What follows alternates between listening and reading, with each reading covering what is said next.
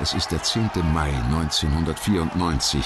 Überall in Südafrika haben sich große Menschenmengen versammelt. Vor den Fernsehern, in Dörfern und auf den Plätzen der Städte wird gefeiert. Das Land steht vor dem größten Umbruch seiner Geschichte, denn zum ersten Mal wird ein Schwarzer Präsident. Noch wenige Jahre zuvor wäre das undenkbar gewesen. In der Verfassung Südafrikas war kurz zuvor noch das System der Apartheid festgeschrieben, die Trennung von Schwarzen und Weißen und damit auch die Vorherrschaft der weißen Bevölkerungsminderheit. Doch an diesem 10. Mai ist die Apartheid Geschichte. Und daran hat der Mann, der an diesem Tag seinen Amtseid ablegt, einen wesentlichen Anteil Nelson Mandela. Sein Leben lang hat Mandela gegen die Rassentrennung gekämpft und für seine Überzeugungen Jahrzehnte im Gefängnis gesessen. In dieser Zeit hat er sich weltweit Respekt und Bewunderung verschafft. Doch sein eigentliches Verdienst ist es, Südafrika in der Folgezeit durch eine Phase des radikalen Wandels zu führen, ohne das Land in einem Blutbad versinken zu lassen.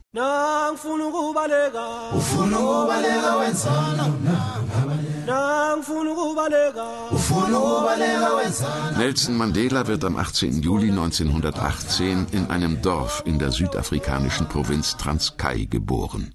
Sein Vater ist Häuptling des Volkes der Kosa.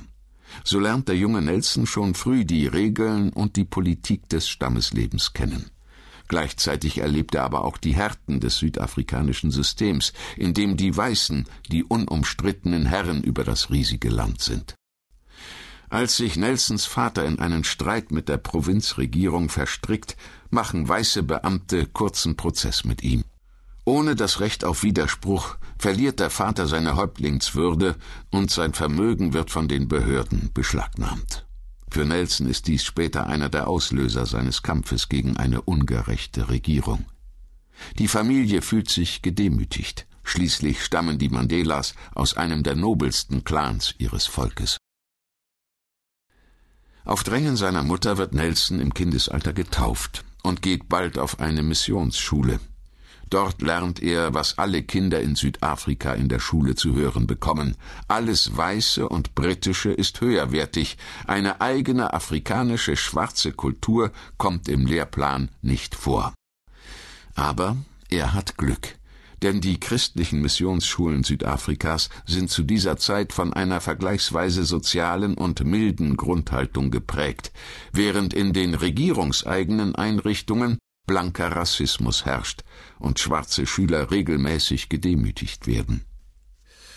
Als der Vater stirbt, ist Nelson neun Jahre alt. Als Vormund wird ein befreundeter Häuptling bestellt. In diesem Umfeld erlebt der junge Mann eine glückliche Kindheit. Er treibt viel Sport und erhält eine gute Schulbildung. Außerdem bekommt er aus erster Hand Anschauungsunterricht in Sachen Demokratie.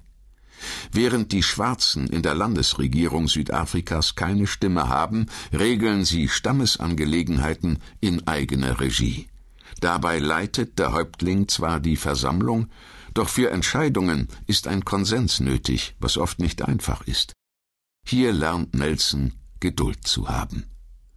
Er erzählt über diese Zeit Alle mussten angehört werden, Entscheidungen trafen sie gemeinsam als Volk, die Herrschaft einer einzigen Gruppe war für sie eine fremdartige Vorstellung.